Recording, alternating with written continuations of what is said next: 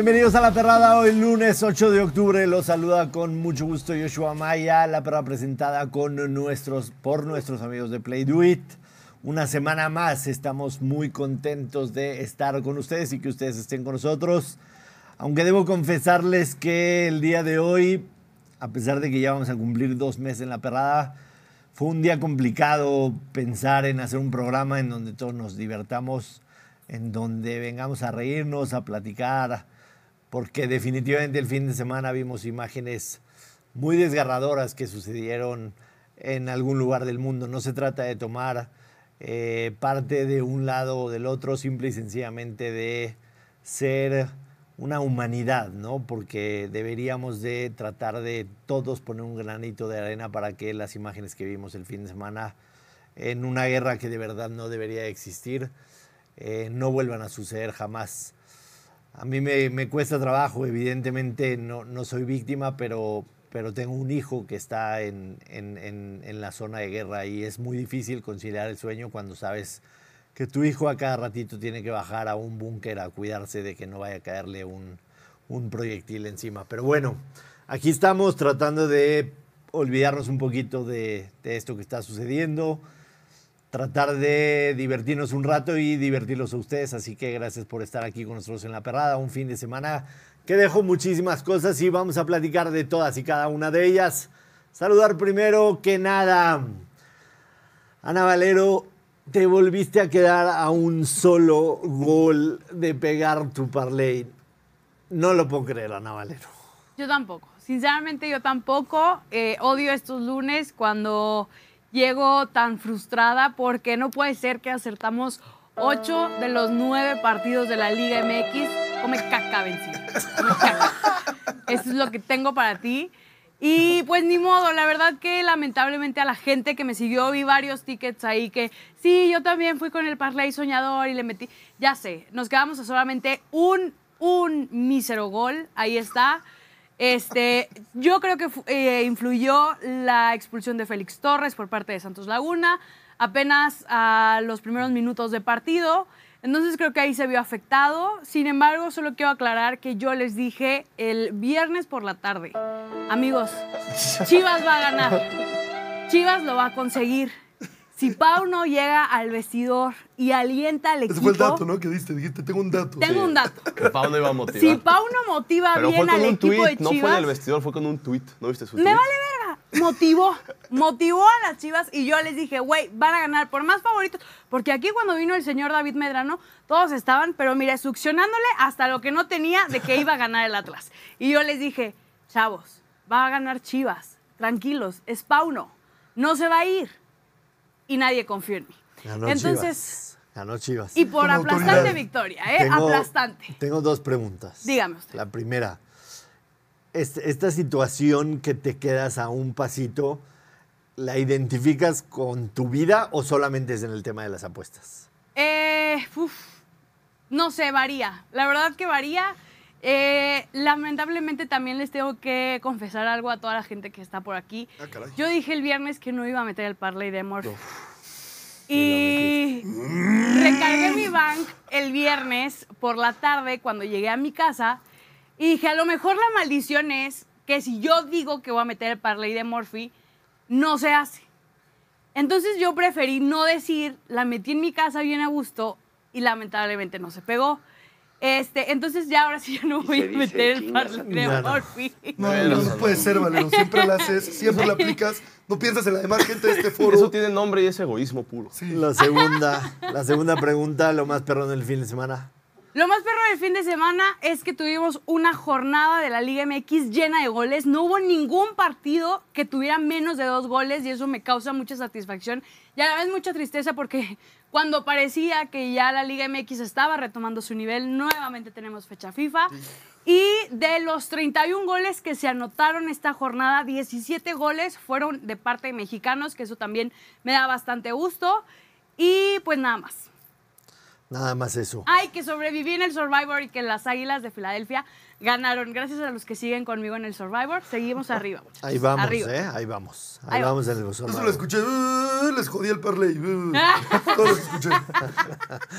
Saludar a mis cachorros del día de hoy que ya los vieron en pantalla. Elías, ¿cómo estás? Todo bien, todo bien. Nada más retomando, pues sí que pueda acabar pronto ahí lo que, lo que está sucediendo y un fuerte abrazo para tu hijo y todos los que están por allá. Gracias. Y regresando ya al programa, pues ya todos van a saber lo que voy a decir. Sin duda alguna, lo más perro del fin de semana fue la victoria del Cañón, del poderoso y aplastante Cañón No es aplastante cuando Aplastante ganas 1-0 cañón y sobre- ya pidiendo la hora. sobre Fraudiola, nuestra primera victoria en Premier contra los petrodólares desde 2015. Tómala. Se dice Desde fácil. 2015, Desde ocho que años. estaban en 15 Ocho pesos. años. Sí, desde que el petrodólar estaba en 15. Sí, me imagino que lo platicamos el viernes aquí con, con Sales y el Tibo Elguea. Eh, esta era la oportunidad para el Arsenal de por fin Sí. ganar después de ocho años en contra del Manchester City en la Premier. No jugó el carnicero Rodri, que lo reemplazó otro carnicero llamado Kovacic. Bukayo Saka sí, no jugó, por, no jugó por, por nuestra parte Bukayo Saka, nuestro mejor jugador, pero a pesar de eso no hubo excusas y el miquelismo Pero se debe sentir bien. ¿no? Porque si la temporada pasada hubieran sacado este resultado en contra Sí, del. Arsenal, hubieran sido campeones. Así que hay esperanza. El Bocher está triste porque se le advirtió que los Texans perdían y los Texans Le perdieron. aposté la casa al Atlas, le aposté el coche a los Texans. estaba viviendo en mi sillón de no sé Butcher. qué ¿Por qué no me hiciste caso cuando te dije lo de Chivas? Pues porque no tengo caso, Ana, y debería de hacerlo. Si quieres, si quieres, ese sillón está libre por las Por noches. las noches. Y. Cam- Camila te puede Voy calentar. a traer mi, mi palito con mi pañuelo. Exacto. Voy a venir a vivir aquí al foro. Pero bueno, no, pero creo- fue un buen fin. Fue un buen fin de. Creo que hoy nos podemos recuperar los que, los que no les fue bien el fin de semana, porque a mí me fue bien. Porque Ay, nos faltó desde la mesa de cachorros, se pegaron Ah, los Toddy sí. Bears. Vi que inauguraron una sección. Inauguramos. ¿No, No, te informaron de esa Sin tu sección? permiso. ¿No te informaron? Había- habían dicho que... Inauguraron una sección de Toddy Bears y le pegaron a los dos. Eh, los que le ha ido mal, creo que hoy nos podemos recuperar porque me gusta mucho el Steakhouse de hoy. Para mí, sinceramente, no hubo nada perro el fin de semana. Eh, lo he hecho muchas veces. El fútbol, los deportes, el entretenimiento es lo más importante de lo menos importante. Así que eh, ojalá que el próximo fin de semana tengamos algo muy perro que comentar. Vamos con los temas porque la NFL jugó su semana 5. ¿Tenía algo antes de la NFL o era directo? Ya saludé a todos. Se jugó la semana 5 en la el, NFL. el parlay del fan que nos mandó. que- Ah, un fan, un fan me mandó por mensaje directo un parlay que pegaron escuchando doble o nada. Él me dijo, me dijo, Josh, escuché doble o nada, Fan del doble nada. seleccioné estas jugadas. Los Atlanta Falcons Money Line Ah, lo convencí yo más que Alonso Solano, entonces qué bueno que se fue de mi lado. Indianapolis más dos y medio. El over de 30.5 puntos de los Miami Dolphins Team Total. Los Santos de Nueva Orleans Money Line. Pittsburgh Steelers más tres y medio. Y un creador de apuesta para cerrar el parlay. San Francisco 49ers y Dak Prescott tendrá una o más intercepciones. Tuvo tres. Imagínate si hubieras puesto tres. Imagínate si hubieras bajado la línea San Francisco menos 17, que la cubrió, y Dak Prescott, tres intercepciones. O sea, lo que hubiera pagado ese No, parlay. igual, No, pagó, bueno. igual pagó muy bien. Yo no, Me consigue, la yo no casa y el coche que perdí, ese fan. yo no me ¿Cuánto quejaría. es? Fan, por favor. ¿Dos mil pesos para cuánto jugó este, este fan? Dos mil pesos 150. para 155 mil pesos este parlay 155 sabroso que se pegó en Play Do It. Muchas felicidades y gracias por escuchar Doble o Nada. Los que no escucharon Doble o Nada, háganlo el próximo viernes y tendrán la posibilidad de pegar un parlay como este. Y la dinámica de los bonos de... La dinámica de los bonos, y hubo varios que acertaron el viernes. Acabando el programa, todos los que están aquí atrás de, de cámaras y todo eso, nos vamos a poner a checar las más de 300 respuestas que llegaron con los que acertaron a los cinco partidos y les va a llegar su bono para que lo apuesten en el Monday Night Football. Ya tenemos a Alonso Solano en la línea. Así es. Alonso Solano, ¿cómo estás? Pura vida, nuestro costarricense favorito. ¿Cómo te fue el fin de semana? Si no quieres responder, puedes no responder. ¿Qué pasa, Joshua Maya? Saludos a todos quienes están allá, eh, todos los que nos ven y escuchan. No, no me fue muy bien, no me fue tan bien como a ti esta, esta temporada. La verdad es que lo está leyendo muy bien y yo, al contrario, no lo estoy haciendo. Lo que más me duele de eso no es estar perdiendo los picks que hemos iniciado estas cinco semanas, sino que todos los lunes veo a Ana muy feliz y viene con ese impulso para hablar de la Liga MX y entro yo y se corta todo al carajo, ¿no? Y Ya estoy acostumbrada, cada vez que no te mi, cada vez preocupes. que ve mi cara tiene que ser como, ah, carajo, otra vez de esto, ¿no? ¿Quieres decir algo? ¿Quieres No, decir no, algo? no, para nada, Alonso. Este, me gusta mucho escucharte porque aprendo bastante de NFL. Y, y sí, tengo una pequeña preferencia hacia la Liga MX porque es al, al deporte que más le sé. Entonces, eh, prácticamente es, es por eso. Pero nada, nada Yo te lo digo, de aquí, de aquí a febrero, de aquí a febrero va a salir como cuchillo afilado sabiendo NFL. Este, ya verás, va a estar, va a estar al tiro. No, no es casualidad de que ella sea la única sobreviviente junto conmigo en el Survivor de, de la perrada. En el Fantasy no le fue bien esta semana, pero está en puestos de calificación. Del fantasy no le hables, Alonso, ¿eh? Sí, no, del Fantasy Alonso tampoco. Este, de los Pigs, no, del Fantasy no. Que nos platique Sí, que qué viste de Dak sí. Prescott, por amor de Dios. Digo, si alguien se vio peor que tú, fue Dak Prescott la noche de anoche, Alonso Solano. No, pues muchas gracias, ¿no? A todos y a Elías por recordar el tema de, del fantasy. Sé que hay gente que le pone un poco más atención al fantasy. Yo es que, la verdad es que, o sea, no voy, no voy a llenarme excusas, pero está un poquito ligeramente ocupado perdiendo esos picks que le doy a Joshua Maya todos los, todos los viernes. En el tema, en el tema de Dak, yo creo que es muy revelador las tres intercepciones que él tiene, ahora cuatro, se había cuidado durante toda la temporada. Pero lo que se le pide a este tipo de mariscales de campo es que ponga a su equipo en una posición para ganar en partidos importantes, es lo que se le ha pedido a él regularmente, y vuelve a fallar, ¿no? Yo creo que la crítica sobre él luego de este resultado ante San Francisco es más que merecida, no solo a él, en general todo lo que mostró Dallas, porque se vio como un equipo muy chico, ¿no? Muy pequeño en comparación con lo que tenía enfrente, que es claramente el mejor equipo de la NFL en este momento por lo menos lo que se le pedía a Dallas era que metiera las manos, ¿no? Y Dak venía diciendo, y lo dijo la semana anterior, bueno, me siento motivado para este partido, especialmente porque este ha sido el equipo que nos ha eliminado en los últimos dos años, y no meter las manos de esa manera, la verdad es que es bastante decepcionante, no solo para los aficionados de Dallas, sino en general porque queríamos ver un buen partido domingo por la noche. Dentro de los primeros eh, cinco semanas, este y el duelo entre Miami y Buffalo, pues vislumbraban, ¿no? Un gran duelo y ninguno, los dio, ninguno de los dos nos dio lo que esperábamos, la verdad. Yo quiero hacer una declaración que tú ya la hiciste entre, entre líneas ahorita y quiero hacer una confirmación. La declaración es San Francisco está arriba y los demás por lo menos un escalón abajo. San Francisco es la crema y la nata de la NFL y tendrán que ir a ganarle a la Bahía para llegar al Super Bowl en la NFC y quien llegue de la AFC no será favorito en contra de San Francisco en el Super Bowl. Así lo veo hoy. Son cinco semanas, me estoy anticipando, pasan cosas en la NFL, pero hoy es San Francisco y los demás uno o dos escalones atrás. Esa es la declaración. Y la confirmación es que Dallas con Dak Prescott o con Mike McCarthy o con los dos jamás va a llegar a un Super Bowl Pero- ni tampoco lo va a ganar. ¿Pero qué onda? Ustedes dos estaban del inicio Estábamos- de temporada en el tren. estábamos high. Subidos al Estábamos tren. high Casi me, su- Dallas. No, casi me no, pero convencen la diferencia es, es vender a Dallas como la posibilidad de ser un buen equipo y luego ganar el Super Bowl. Hay un paso enorme. Pero Por ejemplo, se en está el quedando caso de corto los en los Lions- dos pasos. Estamos de acuerdo porque echaron un paso para atrás. Pero, por ejemplo, en el caso de Elías con los Lions, la declaración con el equipo de Detroit que Maya no ha querido comprar es que para mí Detroit es un equipo que está en crecimiento y uno de los mejores equipos de la NFC. Ahorita en el tercer puesto, me atrevo a decir, ya arriba de dentro de la Dallas. Nacional. Pero de eso a decir, va a ganar el Super Bowl, hay un par de brincos que no estamos dispuestos a dar. Yo estoy Creo más que que ahí frenaba el tema de Dallas, ¿no?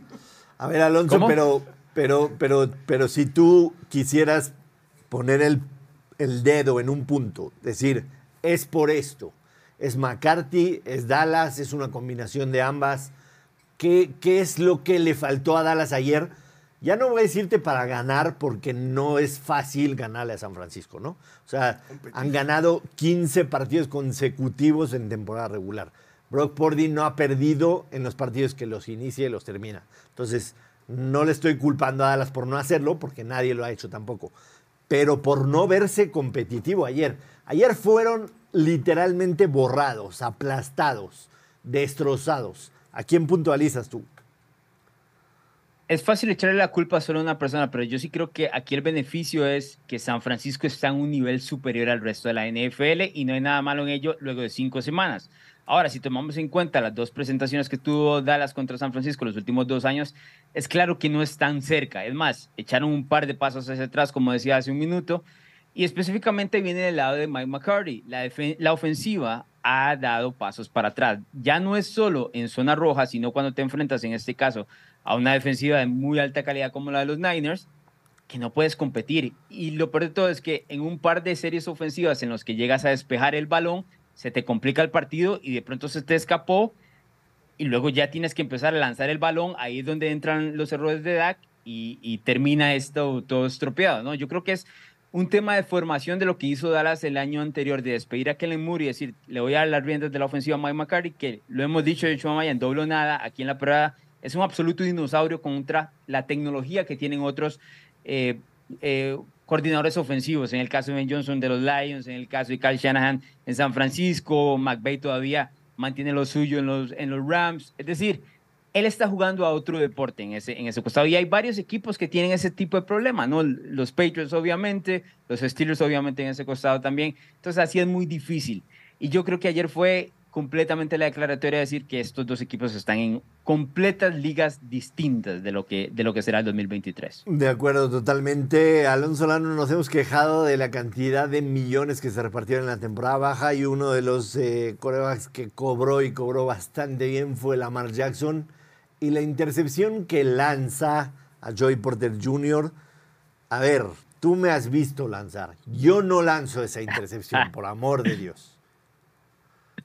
A ver, no estoy tan seguro de eso. Aquí puedes decir muchas cosas. Yo te he visto lanzar y la verdad es que creo que por lo menos un incompleto, ¿no? Lanzas, pero intercepción en sí, ¿no? Lo peor de todo es que eh, la jugada de Lamar es un fade, ¿no? Y donde va el fade es en la esquina del fondo de la zona de anotación. Es la única forma, ahí solo puede ser o touchdown o, o pase incompleto, ¿no? Pero lo tira por dentro, le da la posibilidad al defensor de hacer la jugada. Y también no entiendo qué estaba haciendo Baltimore. Baltimore desperdició demasiadas jugadas al final, eh, llegando a la primera mitad, tenían un field goal en una cuarta y dos. Son tres puntos necesarios en este tipo de partidos que son usualmente muy cerrados. Los dejan ir por ir en una cuarta y dos cuando faltaban 20 segundos en la primera mitad. No tiene ningún sentido eso. Y luego también, también, le tiraron dos pases a, a Lamar Jackson de touchdown. entre Bateman y Andrews le tiraron dos pases de No solo eso, hubo, hubo cinco jugadores que fallaron recepciones. Cinco jugadores, dos de ellos, como decía Elias, en zona de anotación. Baltimore se vomitó encima. Esa es la, esa es la realidad, Joshua Maya. Creo que también lo dijeron muy bien en doble nada. Ganó el mejor coach al final, el que tuvo las mejores decisiones. Bueno, no, no estuvimos muy de acuerdo en quién era el mejor coach. Yo, yo sí dije que Mike Tomlin, eh, Alonso Lano estaba en duda, pero, pero sí, sí creo que fue un tema de cocheo. Pittsburgh siempre encuentra la manera de ganar estos partidos, pero no lo hubiera ganado si Lamar Jackson no les abre la puerta con esa intercepción, ¿no? Porque, a ver, viene el safety que es un cambio de ánimo de inmediato a favor de Pittsburgh, pero en el despeje ese momentum vuelve a cambiar de inmediato con la estupidez de Gunner Olszewski, que yo lo quería matar, eh, cambia de inmediato. Entonces, a lo que voy yo es que sí, le tiraron pases, cinco, dos touchdowns, lo que sea, pero a final de cuentas, a final de cuentas, Lamar Jackson en esa serie ofensiva es el que tenía para cerrar el partido y lanza una intercepción. No, lo que le están pagando es para que gane estos partidos. Ese, es a donde voy. O sea, para eso, para eso le pagaste para que te gane estos partidos. O sea, Lamar Jackson tiene marca de 1-3 en contra de Pittsburgh y Baltimore, como tú quieras y mandes, ha perdido uno, ha perdido seis de los últimos siete en contra de Pittsburgh. Y es una rivalidad directa. Entonces, yo ahí es en donde me pregunto. ¿Qué entra en valuación para darle esa cantidad de dinero cuando necesites que gane un partido? Lamar Jackson ha demostrado, no solo ayer, en toda su carrera, que no lo ha hecho. Ha ganado un solo partido de playoffs. Para mí, en mi opinión, es una mala decisión haberle pagado. Y ayer me quedó claro, no necesito ver más. Yo no estoy completamente de acuerdo de que ya quedó claro. Creo estoy de acuerdo que en este momento luce mal el, el tema del contrato, pero Maya, estamos en una era donde se le tiene que pagar a los mariscales de campo pobres o no. Y Lamar no entra ni siquiera dentro de la conversación de pobres. Ahí está el, contrato más absurdo en la historia de la NFL en Daniel Jones con sus 40 millones. Da casi unos años con 40 y lo van a tener que renovar porque si no Dallas no tiene plan B sobre él. Es decir, esto es lo que dicta el mercado lamentablemente y estamos en un mercado inflado ante una cinco, cuatro jugadores que realmente son élite en la NFL en esa posición, tal vez, que merecen ese dinero. Tres, cuatro, cinco, ¿cuántos podemos mencionar? Está claro que Dak, Daniel y, y seguramente Lamar no lo merecen. Y estoy de acuerdo de que se le paga para eso. Si notas ahora la temporada 2019 que fue de MVP de Lamar, más bien parece ser eh, la excusa, ¿no? Como no es realmente la media de él, sino que se salió en el pico, tuvo una gran temporada, pero no dicta lo que es Lamar Jackson. Yo, además de él, yo digo, fue todo un tema de los Ravens. Este partido, los Baltimore Ravens lo dominaron de principio a fin. Se vomitaron encima en general. ¿Cómo vas a poner a Marlon Humphries uno contra uno contra George Pickens? Humphries viene llegando de, de una lesión y Pickens viene dominando toda la segunda mitad de ese partido. Es, mal cocheo defensivo, ofensivo, eh, quarterbacks, wide receivers, donde quieras. La duda que O sea, yo tengo, Baltimore Alonso, regaló ese partido arriba para abajo. Dime. la duda que tengo de Lamar, y es que yo lo he visto, he visto sus partidos, porque tristemente lo tengo en un fantasy, pero ya se ve lento. O sea, él antes le ganaba con mucha facilidad a los linebackers cuando 100%. corre, y ahorita ya se ve lento. Y además ve los 100%. acarreos que ha tenido. Ha tenido 6, 12, 14, 9 y 6 acarreos por partido. Cuando lo que él tiene mejor es correr. O sea, ¿por qué lo pones a lanzar un fade en vez de diseñarle una jugada para que corre estando adentro, adentro de la yarda 5? O sea, él ya no tiene esa capacidad para correr. ¿O qué está pasando con esa habilidad de Lamar? No, esta ofensiva, y lo, lo hemos dicho desde el inicio, está volteando un poco en el hecho de que se quiere volver más de pase. ¿no? Claramente eso no va ajustado a lo que conocemos de Lamar Jackson, pero estoy de acuerdo de que está más lento. Ayer en el primer cuarto lento, tuvo una sí. escapada que en el antiguo Lamar Jackson se iba Sí. de 70 Y lo yardas. ¿eh? Yo lo veo un poco más pesado, tengo que ser honesto, y también el año pasado lo comentamos Joshua Maya cuando grabábamos doble o nada, que en su momento por el tema del contrato él no quería correr el balón para no ser lesionado. Te acordarás que lo hicimos en, en un tema de apuestas, dijimos, no queremos, no vemos que Lamar entre en zona de anotación porque no quiere ser golpeado. Yo creo que eso se mantiene, ¿eh? Más allá de que le hayan pagado, yo no lo veo como que se quiera exponer a, a esos golpes y eso era lo que a él lo hacía diferente. Si no tiene esa parte, es un mariscal de campo de más. De no más. acuerdo, totalmente. Te vendía yo a los Indianapolis Colts el viernes en doble o nada. Me dijiste, no te los compro ahorita, te los compro más adelante. Lo que Claro. está haciendo Shane Steichen, la verdad, mis respetos, porque van dos veces que necesita traer a Garner Minshew para salvar el partido y lo hace. Y si es Anthony Richardson, la semana pasada perdían 23-0 y regresa. ¿Estos Colts pueden ganar la división? Yo creo que está dentro de las posibilidades. El único equipo, extrañamente, que le, le quitaría la posibilidad es a Tennessee, que no lo veo. O sea, Tennessee va a salir con victorias en casa y derrotas de visita. No puede ganar dos partidos de manera consecutiva. Creo que Houston va a estar ahí en la conversación también. Y Jacksonville sigue siendo el favorito, pero a ver, tiene, tiene sus partidos. Donde controla Indianapolis son en las trincheras y controla muy bien. O sea, es un equipo que si no llegas a pegarte y no juegas físico, te arrolla. Y eso, ojo, eso no se lo hacen a un equipo de Mike Bravel, por lo menos no en los últimos cinco años.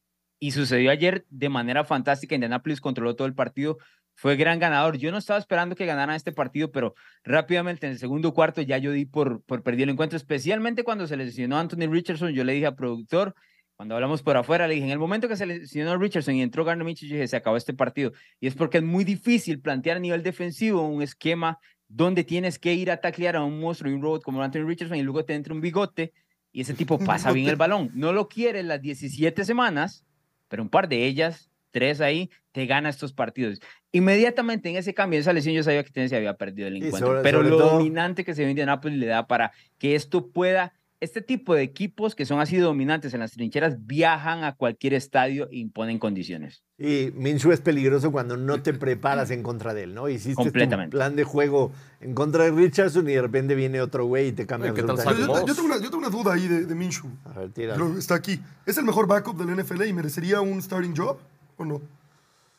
Yo creo que sí es el mejor backup de la NFL. Debe ser que sí. La el año pasado va... creo que es mejor, o sea, Pero es para top mí, 32. para Merece mí, un starting job. para mí es de los corebacks que, que están hechos para ser Para backup. backup. O sea, la próxima ¿Como semana. Bridgewater? La próxima semana que no juegue Richardson, no vas a ver a Minshew igual que como lo viste la semana pasada.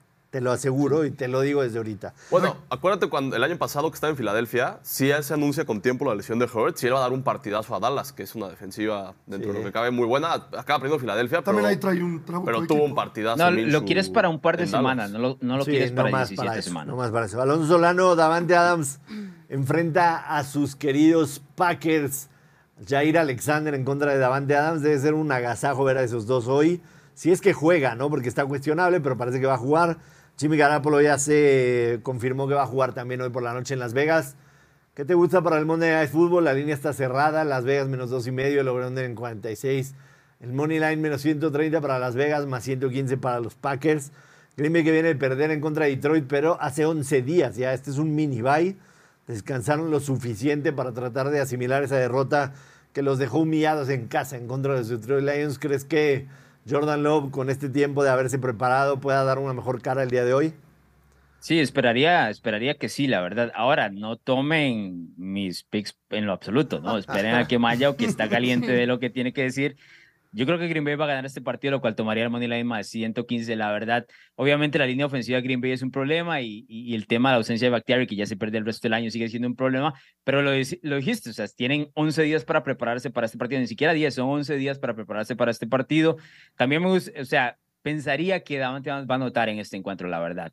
Y en ese pareo contra Jair Alexander, más allá de que Alexander es un muy buen esquinero, no hay nadie que pueda frenar a, a Davante. Las gusta. de Adam son me gusta ese pick, pero no lo puse en el Steakhouse hasta que no se confirme que va a jugar para no quemar la bala por ahí. Sí, ya están confirmados los dos, Alexander y, y el que, el que, sí no va a jugar es Aaron Jones para los Packers y yo siento que sí, no es lo mismo con, con Dillon cuando está en el backfield. Eh, Alonso Lano, nada más rápido antes de que te vayas, recordar cómo nos fue en los picks de doble o nada, por favor, y quiero ver tu cara cuando veas la gráfica de cómo vamos en la temporada, porque sí ya es una, por lo menos ya tengo asegurada una amenidad diaria en Las ah. Vegas. Joshua Maya 4-0 esta semana. Colts Money Line, impecable. Los Santos de Nueva Orleans, impecable con todo y pago anticipado.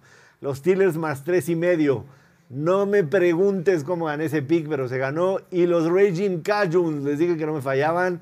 Alonso Solano me fui 4-0 y tú 1-3. Yo voy 12-6 en la temporada y tú 6-2. Los Lions salvándote, Alonso. Sí. ¿Estás preocupado, Alonso Solano, o estás tranquilo?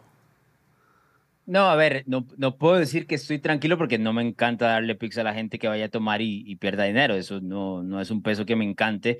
Ahora, no estoy acostumbrado a algo de esto. No es, un, no es una temporada usual para mí, es muy atípica la gente no tiene que tomar mi palabra, yo Mael les puede decir, pero, pero, a pesar de esto, estamos en semana 5. Ahora, mi consejo es, mi consejo es, a como estamos y como es el tema caliente, que hagan fade a mis picks, eso es todo. Aquí no se puede decir esa palabra. Aquí no se puede decir esa palabra. No, no, no, no, yo tengo que dar el consejo como es. Cuando haya fuego o algo así. Frío estoy frío. Exacto. Pero vamos. Exacto. Pero vamos. En algún momento vamos a, espero yo calentar. si no, pues voy a tener que pagar en una semana lo que no me pagaste en tres años, ¿verdad? Que, que, está en deuda. Quiero, quiero, quiero quedar claro.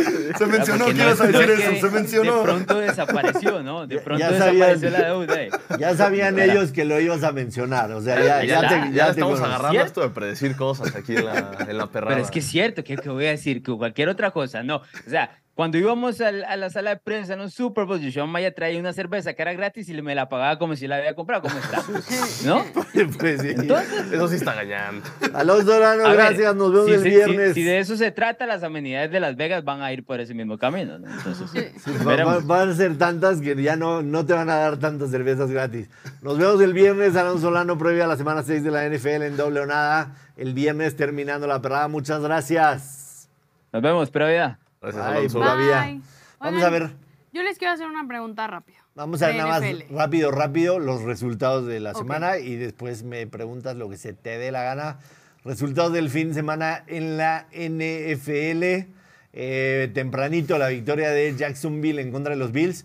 Yo creo que sí, para el Jacksonville fue muy beneficioso haberse quedado en Londres una semana y Buffalo haber llegado dos días antes. No, y les traen la. O sea, los traen de hijos. Y corrieron la roca. Josh Allen trae, dijo a Josh Allen, lo dijo el Detroit se vio bastante bien a la ofensiva. Eh, lo que lo decía Alonso Solano, lo de Ben Johnson está llamando la atención. ¿Viste el snap? Yo nunca había visto algo así. No creo que les vaya a durar mucho Ben Johnson, ¿eh? No, o este año ya. Si me la puedes este poner grandota, productor, gracias. Ah. ¿Qué pasó? y la gráfica también. Y la gráfica también.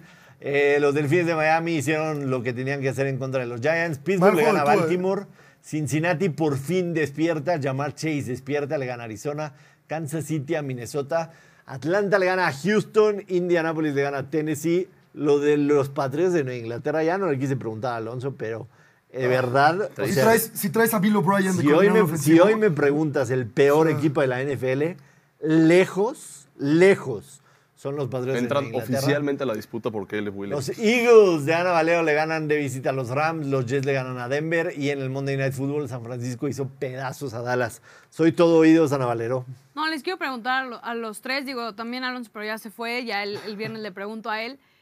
Veo que hay un favoritismo muy grande respecto a los 49ers para convertirse campeones del Super Bowl. Solamente que creo que se les está olvidando que no son el único equipo Invicto. invicto. No es que También ganes, es cómo ganas.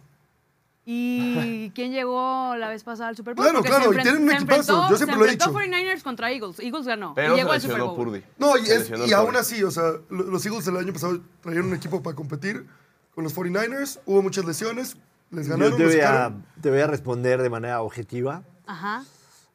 Brock Purdy, pese a haber sido Mr. Irrelevant, la gente que no sepa qué es Mr. Irrelevant, que seguramente todo el mundo sabe, es el último, la última selección de un draft, que fue el draft de hace dos años.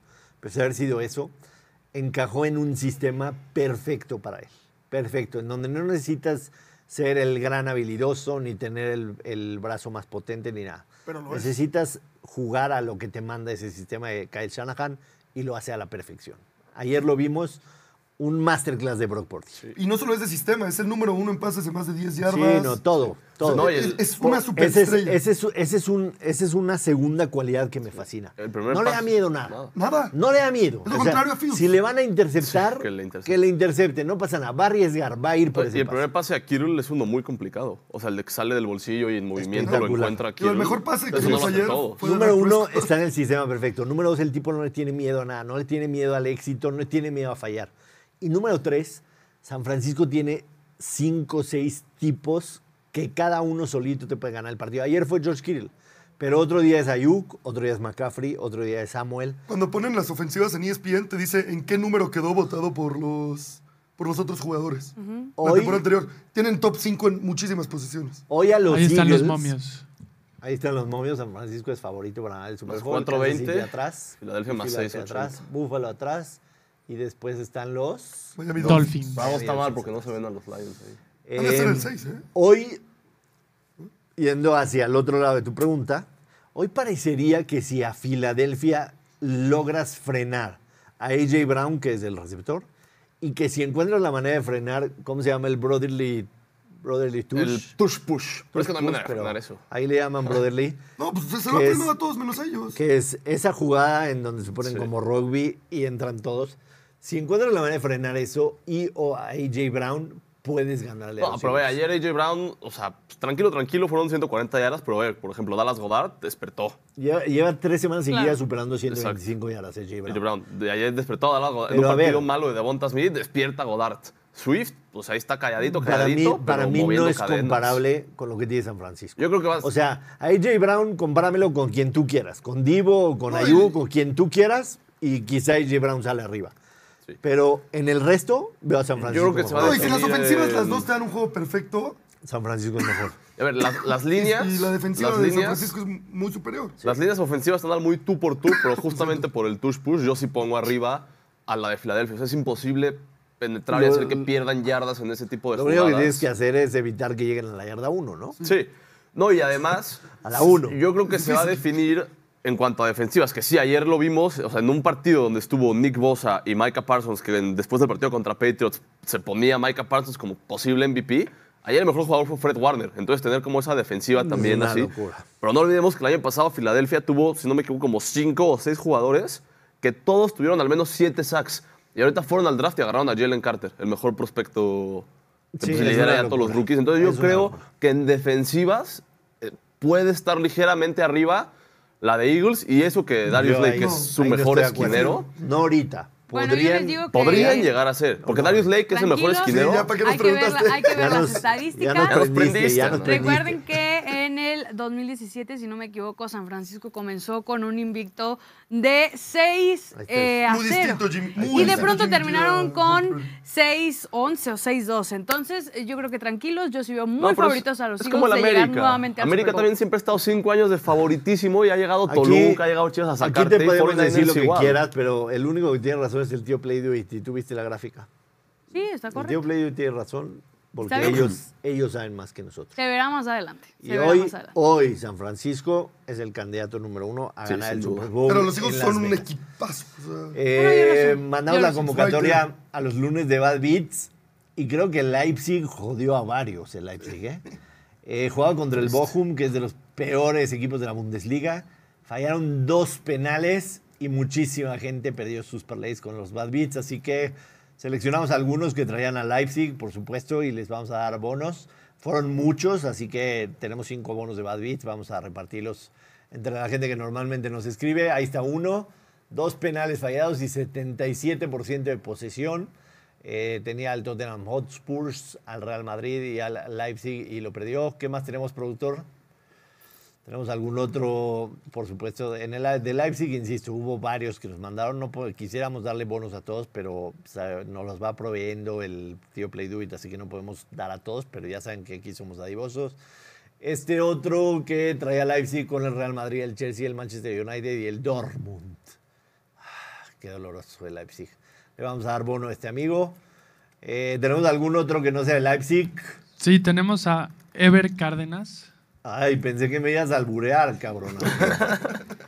Sí tienes la conciencia, Maya. No, pero jugó el parlay de Valero. Ah. Ligeras. Ay, Iluso. Bueno, no, no Oye, qué grosero. menos Le atiné a ocho, güey. Es que Perdió, nunca la tienes a todo. perdió con el over dos y medio de Santos Santos. Laguna, que es contra León, que como nos decía Valero al principio, triste, triste. Este, esa era la música de Benito cuando le decía a los, los, ricos. los ricos presumiendo a los pobres. Eh, qué, qué pena que, que no se haya hecho ese over, porque la verdad sí estaba cantado el over entre Santos y León. Sí, así es que que expulsan a alguien y se encierra, mete dos goles León rápido y ya se... Es sorpresivo. Nos ponemos en contacto con los ganadores Sí, del que sí. Nos Son ponemos tres- en contacto con ellos y les mandamos bonos. De verdad no, no podemos darles a tanto que jugaron el Leipzig. El Leipzig le hizo el fin de semana al tío Play Do It, claramente. Así que También creo que los trataremos- Bills, ¿no? Los Bills también. No, si No, no, escuchaste no. al Butcher hablar en la semana, no. No, no, no, no. Yo fui claro. Escuché al Butcher hablar en la semana gritos, y habló muy constante de sus Texans. Lo metí en un parlay y me hicieron pero Pero era Sí, más sí, dos sí, y medio, era más No, dos. yo dije Moneyline. Yo dije Moneyline y lo metí Pero bueno, Moneyline. gracias a toda la gente que participa en los lunes de Bad Beats. De verdad, eh, aquí los analizamos todos y cada uno, así que sigan participando y el próximo lunes les prometemos más bonos. Eh, noticia hoy en el Comité Olímpico Internacional, a partir del 2018 el flag fútbol será deporte olímpico. No sé si todavía hay, hay, hay deportes olímpicos que son de exhibición y hay deportes olímpicos que son oficiales. Ya no existe eso, o sea, ya todos los que están son oficiales, no sabemos, ¿verdad? Ni idea. ¿No Yo hicimos solo el same game parlay del partido de hoy? iba a ver Hoy no hay, lunes no, es hay same game parlay. No, no, es que íbamos Jueves a apostar. Pero sí voy a dar pick de ese- del Ah, Monday. Night Football. Está bien. Bueno, no a importa. Anyway, el flag football será deporte olímpico, no importa si es de exhibición oficial a partir de 2018 2028 en Los Ángeles, que la verdad se me hace una muy buena decisión porque el fútbol americano estaba por completo desaparecido de El cualquier cualquier competencia olímpica en Sí, la historia, ¿no? Jamás se había el fútbol Y americano. Como dato curioso, Entró el rugby recientemente. y el El Mundial de Rugby pasado, se ¿no? está poniendo candente. Ya lo empecé a Y seguir un pues poco. ya le, le echaron un ojo al mundial de al flag fútbol.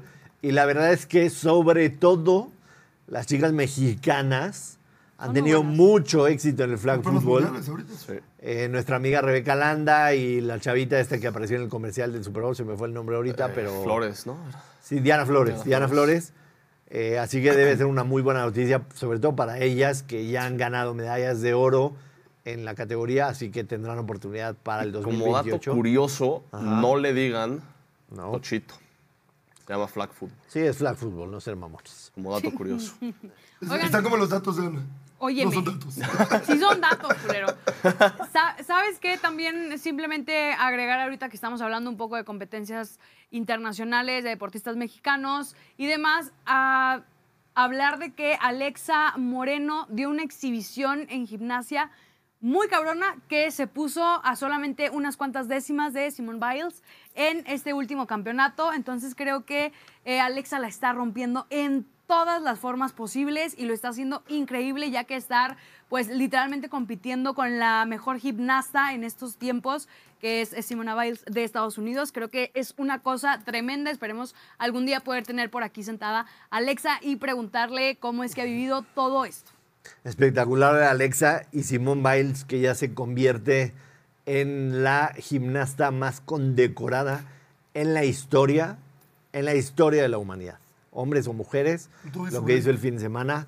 La verdad, lo de, lo de Simone Biles es un, un espectáculo fuera de lo normal. Y saber que la competencia es con una mexicana en, en este Sí, último tremendo campeonato está, Alexa. está muy, muy cañón. ¿Sabes? Así que, ¿sabes? Alexa, Mira, más que, más que todo, más que todo, el haber superado mentalmente lo cuando pasó. fue su primera aparición, que le decían que gordita, que si era la de Bodega Horrera y todo eso, Sí, y, claro. y demostrarle a todos con hechos que es una chingona, mis respetos para Alexa Moreno. Oye, nada más quiero estar de acuerdo con los comentarios que el mamón que le dice Toddy a los touchdowns nos viene a decir cómo decirle al flag football. Pero fue por una experiencia personal, loco. Ya se las he contado a ustedes tras bambalinas. Sí, va a Bueno, estar luego- interesante para que le cuentes. Sí, no, no, no. no, no, y no le iba a contar por, no merecemos sí, no. perder por tres las minutos personas involucradas, pero... Resultados del fin de semana en la Liga MX, no vi nada, cuéntenme cómo estuvo. Estuvo increíble, muchísimos goles. Eso es lo que hay que hablar.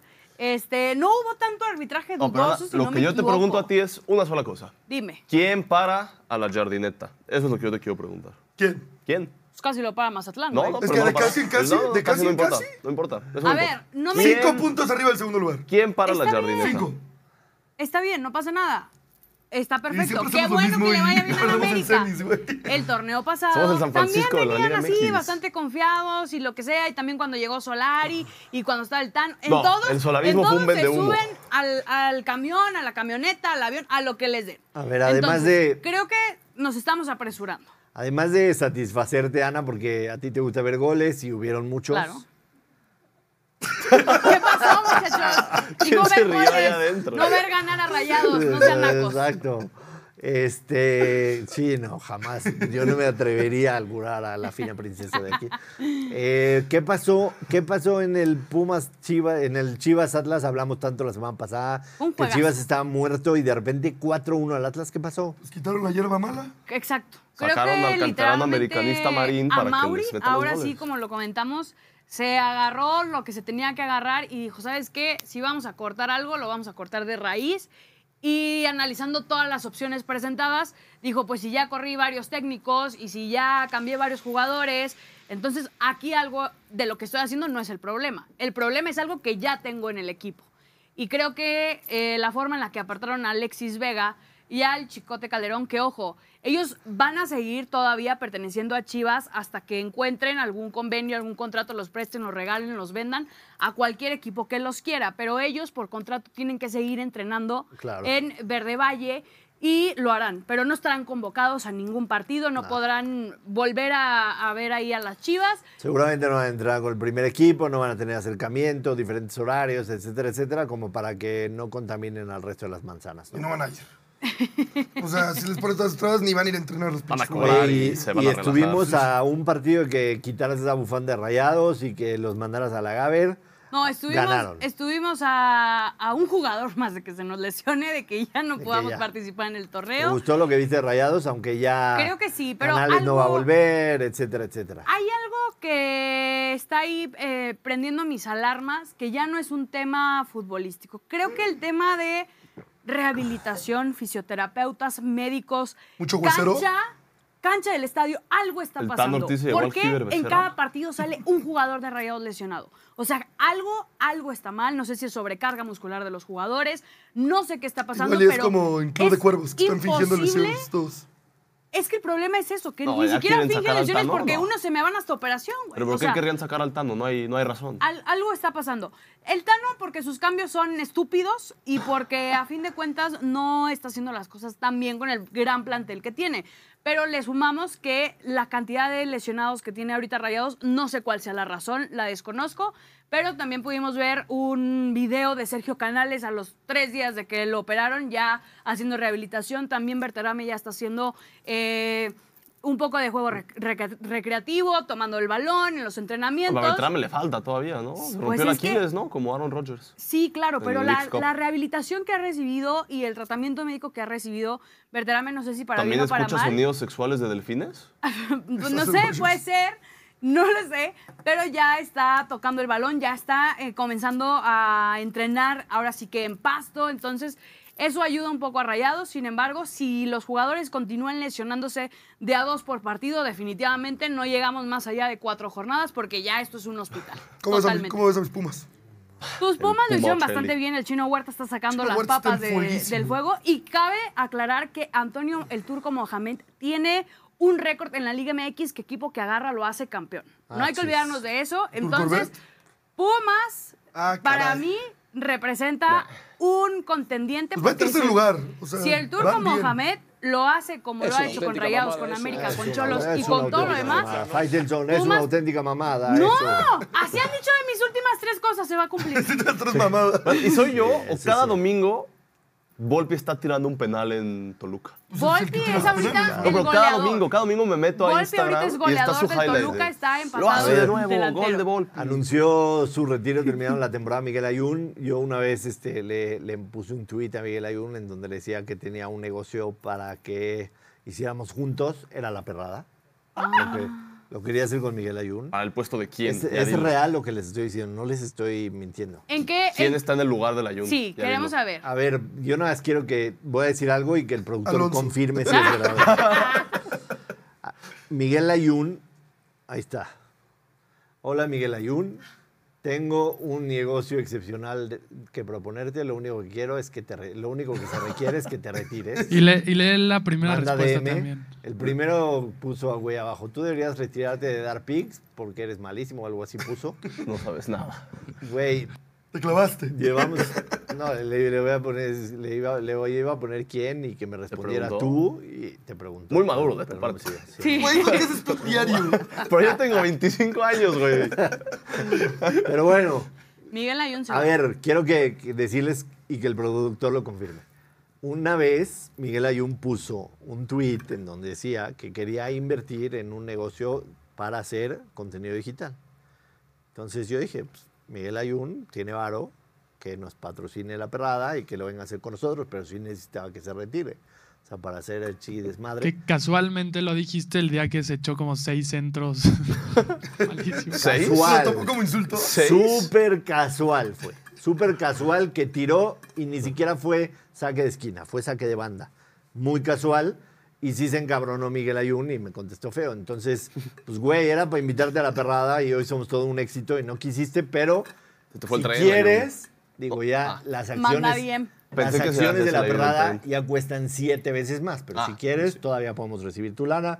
Si A no, ver, que venga a dar su réplica. y hablando en serio, ya hablando en serio, Miguel Ayun, a mí, sinceramente, como americanista, nunca me gustó. No, ¿cómo? A ver, déjame terminar de hablar. Nunca me ¿Puedes gustó como la del jugador. O Bocho, sea, que está casi yo llorando? creo que es de esos jugadores de alguna otra manera limitados. Limitados técnicamente. Para mí, Miguel Ayun es un jugador limitado técnicamente. Que le da para la Liga MX, sí. Cuando se fue a Italia fue un fracaso. Cuando estuvo en Inglaterra fue un fracaso. Para la Liga MX, limitado Layun, definitivamente sí. Con la selección tuvo muy buenos partidos y en algún momento yo lo mencioné. Lo que corrió en el partido en contra de Alemania de Miguel Ayun fue una bestialidad. Tuvo sus buenos partidos con la selección mexicana, pero técnicamente para mí un jugador limitado. Lo que se le valora a Miguel Ayun son dos cosas. Número uno, todo lo que exigimos los aficionados, no podemos exigir, pero pedimos que pongan huevos. Y huevos los puso De principio a fin siempre. Y número dos, que a pesar de todas las críticas de gente estúpida como yo, siempre se sobrepuso y encontró la manera de seguir poniéndole huevos y dejando todo en la cancha.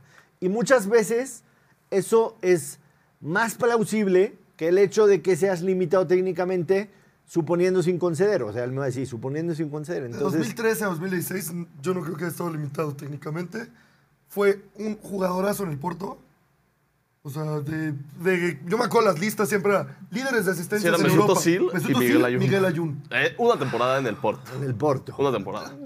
Dile como quieras. O sea, el tipo, aquí en el torneo que le ganamos a Tigres, dio un torneazo. Sinceramente, El mundial dio un super mundial. Sinceramente Metió el último penal, clutch. El penal para ganarle al Cruz Azul.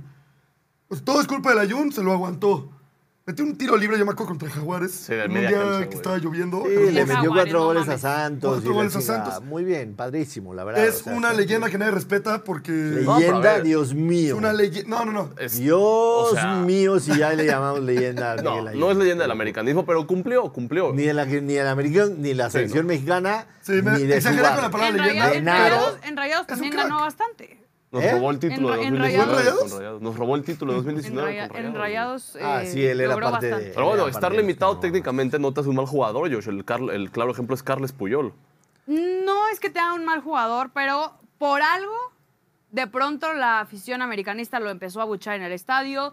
Por algo de pronto se hizo tan famosa No, la es que frase, sí, no, todo porque- es culpa del porque Ayun. Es que ahí sí jugaba Ya que le llegó la edad, o sea, ya que regresó de Europa, ya que le llegó la edad, pues el güey sí ya no 2012, podía correr. No, y hablando ya de recientemente, últimamente. Tenemos, tenemos muchos temas y no nos va a dar tiempo. Ya Yo estamos amo, a Miguel, ocho minutos de esto sí este ya es día, mío, ¿verdad? pero la, la invitación está abierta. de, independientemente Síguete, de todo síguete, pasa nada. estás invitado a la perrada si quieres venir. Cuando quieras, Miguel. Cuando quieres venir, ahí está el, la- la- el lugar. Ana te va a tratar de maravilla.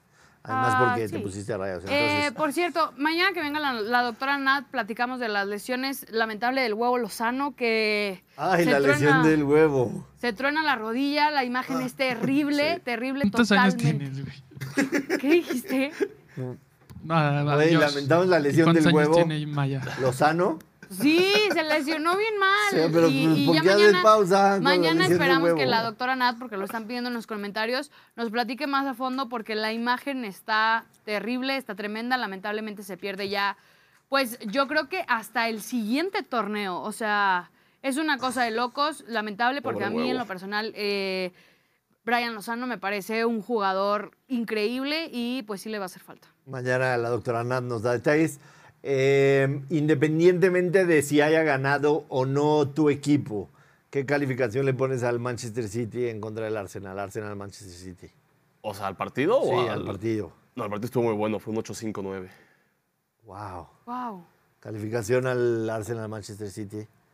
No lo vi. No lo vio. Calificación al Arsenal Manchester City. Yo creo que un 6, un 5. Productor, calificación al Arsenal Manchester City. Como partido, Partido. 6. Pero 10 a William Saliba. Ah, qué ya, qué ya, pedazo de la cámara. Ya. Apaga- ¿Tú apágate. Tú, Josh. Yo no lo vi. ¿No? Este fin de semana estuve pero es que ver, mayormente si desconectado. Nada más quería saber, porque aquí mamamos con ese partido. Quería saber a ver si estuvo a la altura de las expectativas. No, pero es que No, mira, creo que no estuvo a la altura cosa- de un las 1-0. expectativas. No, pero es Un que- 1-0 y así. Una cosa es un partido que sí se esperen goles, pero a ver, no todos los partidazos quedan 4-3. ¿No?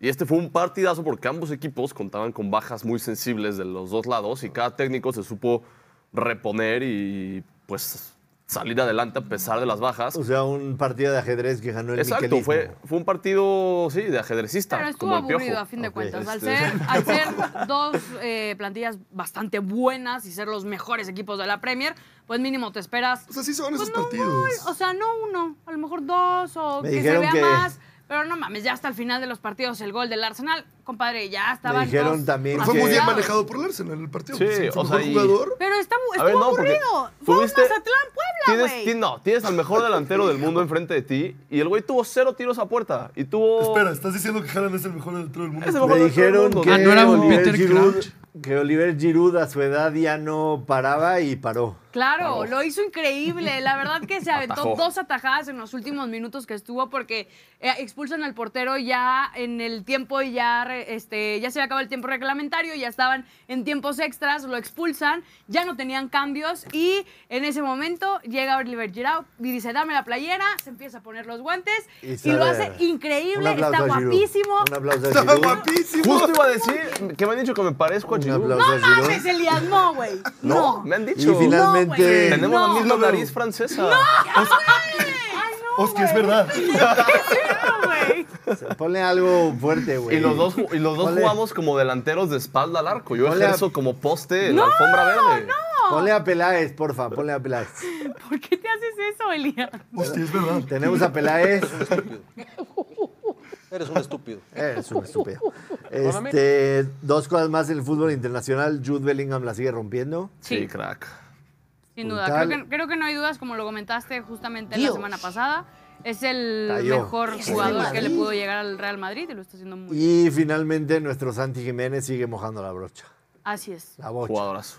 Creo el dato que- que sin goles de penales es el jugador que más goles lleva en las top 5 ligas de Europa en el año natural. ¿La de de, de top locos. 5? de Europa, sí. A la madre. Max Verstappen se coronó campeón por tercer año consecutivo en la Fórmula 1. La doctora Nat Brice había dicho el podio perfecto, pero después reculó y en esa reculada ya no le dio. Pero antes de recular, le dio. Pero creo que en su, en su cuenta de Twitter lo volvió a recular y lo hizo mucho ¿Lo mejor. reculculó? Porque yo le hice caso y la doctora Nat Breeze, quiero que sepan, es la única en este programa que me ha hecho cobrar Es algo. la piola. Es la ya sea en Pachuca Femenil, aquella vez, con 30 centavos, está bien, es ganancia. Cobraste con Piastri al Con Piastri. top 3, ¿no? Porque Natalia dijo. ¿Los todios? No, que qué bueno que no metiste los todios. los Lo tienes prohibido. La mesa Sí, de tienes cachorros. prohibido meter los La mesa de cachorros va a emitir un memo, un memorándum a toda la actividad producción de todo el actividad el fin de semana en las grandes ligas, porque en la americana ya se jugaron tres, digo, ya se jugaron dos partidos. En la liga americana, los Orioles de Baltimore están contra las cuerdas en contra de los Rangers de Texas. Ayer los Rangers de Texas anotaron más carreras que puntos los Dallas Cowboys. Los Orioles de Baltimore contra las cuerdas. Mañana se reanuda en Arlington la serie. Y en la otra, con una joya de picheo ayer de Pablo López, los Minnesota Twins empatan la serie en contra de los Astros de Houston. Hay que decir, Verlander se convirtió en el segundo pitcher con más victorias en la postemporada del sábado. Y el domingo, eh, Carlos Correa, que era exjugador de los Astros de Houston, superó ya a David Ortiz y a Derek Jeter y eres el tercer jugador con más carreras impulsadas en la historia de las postemporadas de la MLB. Hoy se juegan los segundos de las series divisionales en la Liga Nacional, en donde los Bravos de Atlanta tratarán de igualar la serie y los Dodgers de Los Ángeles tratarán también de igualar la serie.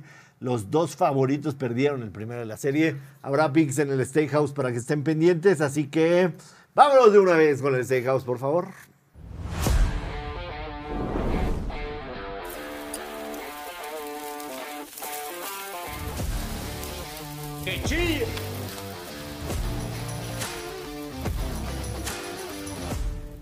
Que chille el tío Play Do It. A todos los que les hizo perder el Leipzig, les voy a dar tres picks para recuperarnos hoy y empezar la octava semana en verde aquí en La Perrada. Siete semanas, siete semanas ganadoras.